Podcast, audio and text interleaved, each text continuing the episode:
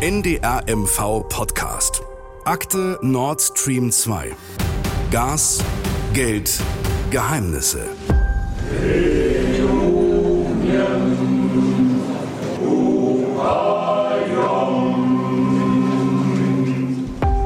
Druschba, das ist russisch und heißt Freundschaft. Wir schauen jetzt auf die deutsch-russische Freundschaft, so haben wir diese Folge genannt. Denn viele Menschen hier im Land, im Nordosten Deutschlands, haben ein auffallend gutes Verhältnis zu Russland. Sie vertrauen den Russinnen und Russen. Ja, und Ministerpräsidentin Schwesig und ihre Regierung, die spürten deshalb auch teilweise einen recht großen Rückhalt in der Bevölkerung bei ihrer russlandfreundlichen Politik und der Unterstützung von Nord Stream 2. Die Westdeutschen haben mit Russland nie was zu tun gehabt. Wir ja. Wir sind mit Russen zusammen groß geworden. Für uns ist Russland ein ganz wichtiger Wirtschaftspartner. Und gerade wenn die Zeiten schwierig sind, wollen wir diese Gesprächsfäden, die wir haben, nicht abreißen lassen, sondern diesen Dialog pflegen. Das war verordnete Völkerfreundschaft.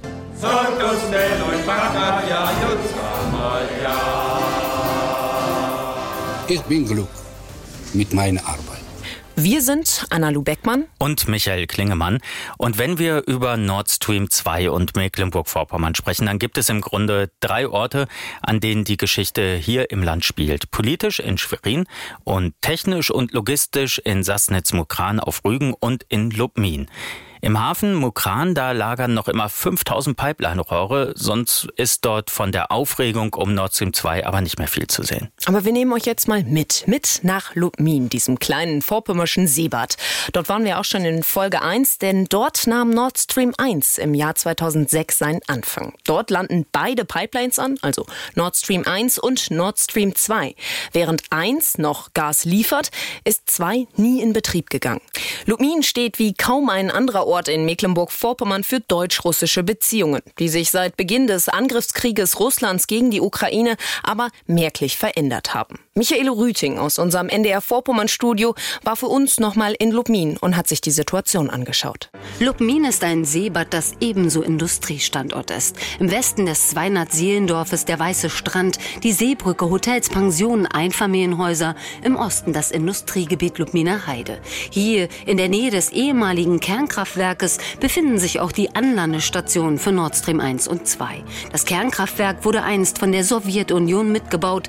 Das schaffte auch persönliche Verbindung, die der Lubminer Bürgermeister Axel Vogt bis heute pflegt. Neben uns in den Klassenräumen waren selbstverständlich äh, Klassen mit russischen Kindern und das waren natürlich auch unsere Freunde und das ist natürlich auch gewachsen und äh, insofern äh, können und wollen wir, das ist übrigens die Einstellung vieler Menschen, können und wollen wir äh, unsere Vergangenheit natürlich auch nicht äh, kleinreden und auch nicht leugnen. Es ist einfach in diesem Teil der Bundesrepublik anders gewachsen. Aber wir verurteilen natürlich den Krieg heute. Ich habe niemanden getroffen, der gesagt hat, also dass, dass dieser Krieg durch irgendwas auch nur zu rechtfertigen wäre. Und so gab es in der Gemeinde von jeher eine positive Einstellung zu den Ostsee-Pipelines, auch noch als die Amerikaner unter Donald Trump das Projekt Nord Stream 2 ins Visier nahmen und die Klimaschutzstiftung gegründet wurde. Doch jetzt gehen sie auf Abstand. Ja, was soll ich dazu sagen? Bösartig, der Mensch. Ich hatte da mal gearbeitet, aber ich finde das eigentlich nicht schön, dass das jetzt alles so gekommen ist. Ja, also geht dann schon viel durch den Kopf, muss ich ganz ehrlich sagen. Ne? Man hätte vielleicht vorher schon mal überlegen müssen, ob man überhaupt die zweite aktiviert. Man hat aber nur schon so viel Geld reingesteckt. Und ja, hätte man sie vor einem halben Jahr schon gleich stilllegen sollen, wo es nur fast fertig war, wusste man ja nicht, wie es kommt. Ne? Aber schade drum, aber jetzt müssen wir eben gucken, dass wir irgendwo eine Reserve finden, dass wir uns nicht immer abhängig machen von anderen Ländern. Nord Stream 1 spült bis jetzt Millionen in die Gemeindekasse, hat hier so manche Investition möglich gemacht. Aus Nord Stream 2 hat der parteilose Lubminer Bürgermeister mit seinem Gemeinderat keine Einnahmen eingeplant. Ein Stopp des Gases aus Nord Stream 1 würde die Gemeinde schon treffen, denn die Gewerbesteuer abzüglich Abgaben an Land und Kreis beträgt jährlich um die 2 Millionen Euro, 37 Prozent der Gesamteinnahmen. Die Einzelgewerbesteuer von Nord Stream 1 ist sicherlich äh, für uns ganz ordentlich. Aber es macht eben nicht nur die Gewerbesteuern aus. Und wenn dann äh, solche Anlagen und das Industriegebiet insgesamt noch eine andere Zukunft haben, eben durch LNG oder auch durch das Thema Wasserstoff, dann beruhigt das schon etwas. Und insofern äh, sehe ich schon Perspektiven, aber ich will auch noch mal deutlich dazu sagen, es herrscht immer so der Eindruck vor, dass äh, die, diese Anlagen, die bei uns draußen stehen, entweder die Nord Stream Anlage oder die Nord Stream 2 Anlage sind. Wir haben also die Onshore-Leitungen Opal, NEL und Eugal, die auch unabhängig von russischem Gas arbeiten könnten und auch teilweise tun. Ganz offen spricht Bürgermeister Axel Vogt auch über Zuwendungen durch Nord Stream 1 und 2. Gelder für Vereine, Laptops für die Schule wurden beispielsweise durch Nord Stream 2 gesponsert und die Gemeinde hat es gerne angenommen. Dass also diese Geldspenden in irgendeiner Weise einen Einfluss auf Genehmigungs- oder Betriebsverfahren gehabt hätten. Also das wird hier nicht so gesehen und das ist definitiv auch nicht so gewesen, weil die Entscheidungen nicht in Lubmin getroffen wurden bezüglich der Genehmigung und des Betriebs. Das sind politische Entscheidungen gewesen, die auf Bundes- und Landesebene getroffen wurden wurden. Und insofern können wir natürlich heute sagen, hätten wir gewusst, dass Russland die Ukraine angreifen wird, dann hätte man das natürlich nicht angenommen als Spende. Ne? Lobbyismus, so sagt er, könne er klar ausschließen. Nord Stream habe sich genauso verhalten wie andere Gewerbetreibende am Standort Lubmin auch. Es ging bei den Spenden jährlich nie um mehr als 10.000 Euro.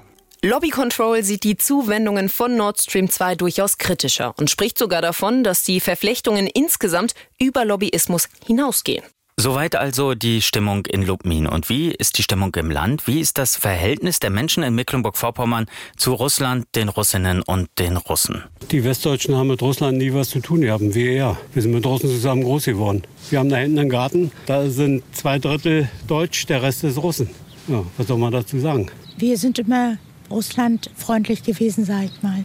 Die Ostdeutschen sowieso, ne? Aber wir sind jetzt auch ziemlich enttäuscht von Putin. Wir hätten das nie gedacht, dass sowas möglich sind. Und sind sehr erschüttert darüber auch. Wir sind ja nur hier groß geworden mit der deutsch-sowjetischen Freundschaft. Und das hat sich natürlich nur alles gewandert. Nach der Wiedervereinigung ist das Verhältnis, denke ich mal, nicht mehr so, wie es mal war. Ne? Russlandfreundlich bin ich nicht direkt. Ich habe sie jahrelang vor der Nase gehabt. Es waren nicht unsere Freunde. Wir wurden sehr viel von ihnen beschimpft. Und wie die Situation jetzt ist, das finde ich überhaupt nicht gut. Ich denke, irgendwie müssen sie ja mal eine Lösung finden, dass das bald ein Ende hat. Ich bin mit den Russen hier groß geworden und habe da sowieso eine andere Einstellung. Da haben die ein gutes Verhältnis zu den Russen, sagen, alles war schön und ich sage, es war halt nicht alles schön. Es war ziemlich schlecht auch manchmal. Das Verhältnis der Menschen in Mecklenburg-Vorpommern zu Russland und den Russen ist also stark historisch geprägt und durchaus auch zwiegespalten. Fragen wir einen Historiker. Stefan Kreuzberger ist Professor am Historischen Institut der Uni Rostock. Was hat diese deutsch-russische Beziehung in Mecklenburg-Vorpommern geprägt? Ja, da können wir zum Teil zurückgehen in DDR-Zeiten. Es hat ja per se äh, auch in dieser Region äh, eine enge Verflechtung gegeben. Ökonomische Beziehungen, die hat es aus DDR-Zeiten gegeben. Ja. Und äh, er stellte sich ja auch insbesondere dann im Zuge der deutschen Einheit und auch des sehr schwierigen Transformationsprozesses immer wieder die Frage, wie geht es ökonomisch in dieser sehr äh, auch einseitig strukturierten Region auch weiter. Wir hatten Werften, äh, wir hatten den Agrarbereich und das waren ja äh, Bereiche, ökonomische Bereiche, die sehr stark gebeutelt waren, auch im Zuge des Transformationsprozesses mit, mit hoher Arbeitslosigkeit, ungewisser Zukunft auch. Und äh, sie können sogar noch für die Region weitergehen, auch noch vor die DDR-Zeiten.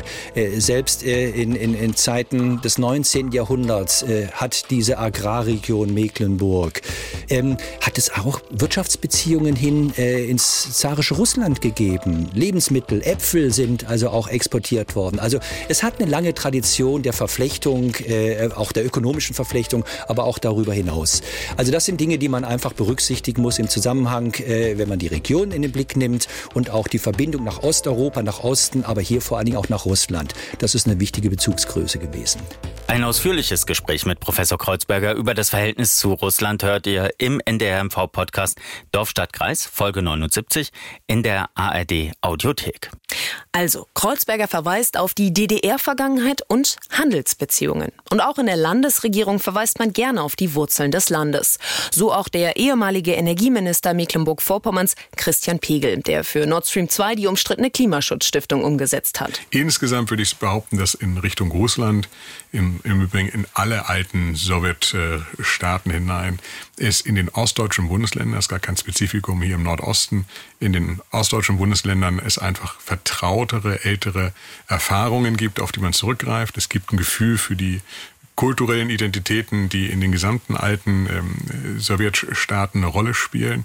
Und umgekehrt ist es mir immer so gegangen, in diesen Bereichen, egal ob ich in Kasachstan bin, ob ich in Russland bin oder mit anderen Beteiligten spreche, die Ostseehäfen, Rostock, Wismar, äh, Sassens-Mokran, die sind da Begriffe, was ich bei vielen, vielen anderen, selbst äh, westdeutschen Bundesländern nicht bei allen zwingend erwarten kann. Rostock ist kein Problem, die anderen beiden muss ich zuweilen erklären. Äh, aus der osteuropäischen Sicht waren das die ganz klassischen Zu- und Ablaufhäfen. Da ist also viel Vertrautheit da und das gilt auch für andere Industriestandorte in Ostdeutschland. Und ich erinnere mich an eine Reise, die wir in der Tat mit einer ganz großen Unternehmensdelegation vor einigen Jahren gemacht haben. Parallel reiste auch und zwar losgelöst von uns, der sächsische Ministerpräsident, der auch heute dort noch im Amt ist, an und hat ebenfalls dann sozusagen die, die sächsische Seite beleuchtet, äh, ist nach meiner Erinnerung bis in die Staatsspitze in Gespräche vorgedrungen. Also man sieht, dass parallel die ostdeutschen Bundesländer insgesamt da einfach alte wirtschaftliche und gesellschaftliche Anknüpfungspunkte haben, die dann sicherlich auch nochmal einen etwas anderen Blick in der Vergangenheit ausgemacht haben. Anknüpfungspunkte, sagte er. Die hat einer ganz besonders intensiv gesucht, der heutige Chef der umstrittenen Klimaschutzstiftung, Erwin Sellering. Als Ministerpräsident von Mecklenburg-Vorpommern veranstaltete er 2014, nur wirklich wenige Monate nach der völkerrechtswidrigen Annexion der Krim durch Russland, den Russlandtag in Rostock. Das ist ein Treffen von ja, Politikern, Wirtschaftsvertretern und Unternehmen aus Mecklenburg-Vorpommern und aus Russland. Seine Argumente, also Sellerings Argumente dafür damals, lauteten 2014 wie folgt. Für uns ist Russland ein ganz wichtiger Wirtschaftspartner, äh, traditionell noch aus der Zeit der DDR, aber auch über viele gewachsene Kontakte nach der deutschen Einheit. Unsere Unternehmen äh, haben eben den Vorteil, dass viele noch Russisch sprechen, dass wir die Mentalität kennen, dass es viele gewachsene Kontakte gibt. Und äh, deshalb liegt uns sehr daran, dass wir das fortführen, auch jetzt unter den Sanktionen, soweit das möglich ist, aber vor allem, dass wir uns bereit halten für die Zeit, wenn die Sanktionen endlich fallen, dann wollen wir das noch weiter ausbauen. Russland ein wichtiger Wirtschaftspartner für Mecklenburg-Vorpommern. Das ist ein häufiges Argument. Das heißt es immer wieder. Aber stimmt das? Für 2014, da stimmt es. Die Landesregierung gab Russland damals als drittwichtigsten Handelspartner an. Eine Milliarde Euro hatten beide Länder mit gegenseitigen Geschäften umgesetzt. Im vergangenen Jahr kommt Russland nur noch auf Platz 10. 580 Millionen Euro Handelsvolumen mit Mecklenburg-Vorpommern. Aber 400 Millionen davon waren Importe nach Mecklenburg-Vorpommern. Zurück zu Erwin Sellering. Der hat sich der deutsch-russischen Freundschaft verschrieben. Als er nicht mehr Ministerpräsident war im Jahr 2000, 2018 gründete er den Verein Deutsch-Russische Partnerschaft. Die Ostsee-Zeitung schreibt damals, Ziel sei ein privat organisiertes Netzwerk zu schaffen. Frank Bräuner hat zur DRP recherchiert und in Folge 3 Genossen unter sich auch schon aufgezeigt, welche Verflechtungen es dort zum Beispiel zum Vorteil von Nord Stream 2 gab. Frank, es waren nicht nur Wirtschaftsvertreter oder Politiker in diesem Verein. Welche Rolle spielten denn Kultur und Sport? Ja, Kritiker sagen, dass diese Vertreter so eine Art Vorzeigemitglieder waren, die dem Verein den Anstrich einer völkerverbindenden Arbeit geben sollten. Aber auch hier ging es womöglich ganz oft einfach ums Geld und um Netzwerke. Beispiel Sport, auch der SSC Schwerin ist Mitglied der deutsch-russischen Partnerschaft und wurde von Nord Stream 2 gesponsert. Die Bundesliga-Volleyballerinnen des SSC tragen inzwischen keine Werbung für Nord Stream 2 mehr auf ihren Trikots. Aufgekündigt wurde der Sponsorenvertrag allerdings allerdings bis heute nicht. Das müsse genau geprüft werden, so der Sportverein. Auch Jörg-Uwe Neumann, Chef der Kunsthalle Rostock, ist in der DRP. Eine Ausstellung russischer Künstler in der Kunsthalle vor drei Jahren wurde vom Konzern Gazprom mit 2500 Euro unterstützt. Die Idee zu der Schau hatte übrigens der Russlandbeauftragte der Landesregierung, Falk Tischendorf. Zu der Entscheidung, das Geld von Gazprom anzunehmen, steht Jörg-Uwe Neumann übrigens noch heute. Es sei ja auch äh, nicht eine sehr große Summe gewesen, meinte er. Jedenfalls drängt sich doch irgendwie der Verdacht auf, dass viele von der Mitgliedschaft in der deutsch-russischen Partnerschaft auf die eine oder andere Art und Weise profitiert haben. Und wie geht es mit diesem Verein, mit der deutsch-russischen Partnerschaft weiter? Aufgelöst wurde der Verein bisher ja nicht. Ende Februar, wenige Tage nach Beginn der russischen Invasion, hatte Ministerpräsidentin Schwesig den Verein gebeten, seine Arbeit vorerst einzustellen. Es gab danach kurzzeitig nochmal Aufregung, als wir vom NDR aufgedeckt haben, dass das Landesfinanzministerium noch einmal 350.000 Euro an Zuwendungen für den Verein bewilligt hatte. Nach einem öffentlichen Aufschrei wurde dann aber ganz schnell versichert, dass dieses Geld natürlich nicht ausgezahlt würde. Auf der Internetseite der DRP ist aktuell unter anderem zu lesen, Zitat, im Moment muss jede Tätigkeit ruhen, auch wenn wir uns weiter um gegenseitiges Verständnis und positive Partnerschaft bemühen. Wir setzen uns weiter für ein gutes Verhältnis zwischen Deutschen und Russen ein, gerade gerade auch, um in Zukunft derartige Aggressionen möglichst schnell auszuschließen. Zitat Ende. Auf absehbare Zeit dürfte sich diese Arbeit allerdings wegen Putins Krieg erledigt haben, möchte man hinzufügen. Wir reden jetzt die ganze Zeit über deutsch-russische Freundschaft. Wie geht es eigentlich den Russen und Russinnen in Mecklenburg-Vorpommern? 4000 von ihnen leben hier, dazu noch tausende Menschen mit russischen Wurzeln. Viele von ihnen wohnen in Schwerin auf dem Dresch, einer ja, Plattenbausiedlung. Irina Michaelis ist eine von ihnen. Sie wanderte vor mehr als 20 Jahren mit der Familie ihres Mannes aus Sibirien nach Deutschland aus und kann sich an die Ankunft damals in Mecklenburg-Vorpommern noch gut erinnern als wir zu unserem äh, Übergangslager gefahren sind. Äh, wir sind über Lankow gefahren und da war so Hochhäuser und Blockhäuser äh, wie in Russland. Und dann meine Schwägerin, die hat geweint. Die sagte, wir sind wieder in Russland. Das kann nicht wahr sein. Die sieht genauso aus. Und wir waren so ein bisschen enttäuscht. Aber am nächsten Tag mussten wir dann zum Stadthaus uns registrieren lassen und dann haben wir diese wunderbare Schloss gesehen. Das war so Schloss aus Märchen. Und dann äh, sagen sie, alles, was wir davor gesehen haben, wurde schon vergessen. Ja, das Schweriner Schloss, das verzaubert halt jeden. Auf dem Dresch in Schwerin, dort gibt es auch extra einen Supermarkt mit russischen Waren.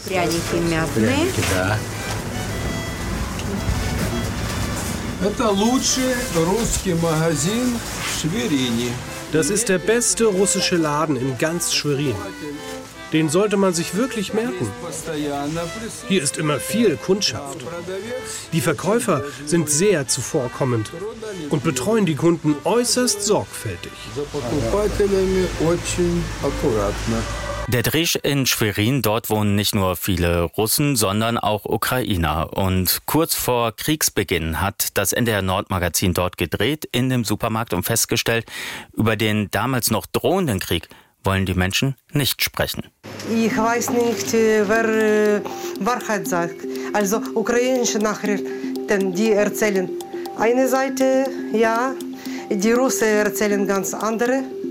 Und äh, ich Meistens höre ich deutsche Nachrichten. Wir reden darüber überhaupt nicht, weil in meinem Freundschaftskreis jeder hat eigene Meinung. Und wir äußern das nicht, weil wir wollten unsere Freundschaft behalten. Wie russische Propaganda funktioniert und wie die aktuelle Entwicklung im Ukraine-Krieg ist, darüber gibt übrigens der NDR Info Podcast Streitkräfte und Strategien einen sehr guten Überblick täglich neu in der ARD Audiothek. Schwerin hat auch eine große russisch-orthodoxe Gemeinde. Kürzlich haben Ukrainer und Russen dort gemeinsam das russisch-orthodoxe Osterfest gefeiert. Christus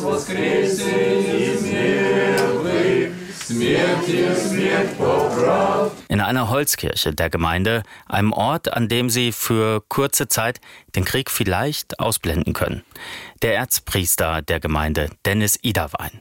Die Menschen äh, suchen die Kirche auf, um weiterhin ihr Glaube zu erleben. Und Gott sei Dank, äh, bei uns gibt es diese Möglichkeit, äh, den Menschen das zu gewähren. Dass sie tatsächlich hierher kommen und fühlen sich wie, wie in ihrer verlorenen Heimat. Ihr merkt, ja, Mecklenburg-Vorpommern hat ein besonderes, manch einer möchte vielleicht sagen, ein gutes Russland-Verhältnis. Ja, das ist historisch gewachsen, aber nicht alles hat mit Gas, Geld und Geheimnissen zu tun. Aber doch schon einiges und das hat Fragen aufgeworfen und wirft noch immer viele Fragen auf. Und ein Untersuchungsausschuss im Landtag in Mecklenburg-Vorpommern soll diese Fragen aufarbeiten und das ist Thema in unserer nächsten Folge. Ein Untersuchungsausschuss hat schon eine Menge an, an, an Möglichkeiten, dort äh, Licht in die Sache zu bringen. Wenn man schweigt, äh, trägt man zur Aufklärung nicht bei. Dass man allerdings den wirklichen Willen zur vollständigen Transparenz hat, den habe ich die letzten acht Wochen nicht erkannt. Was ist eigentlich passiert? Was ist los? Wo gibt es denn Einflussnahme? Weil wir wollen, dass es in Zukunft nicht mehr stattfindet. NDR MV Podcast. Akte Nord Stream 2. Gas, Geld, Geheimnisse. Ein Podcast des NDR Mecklenburg-Vorpommern.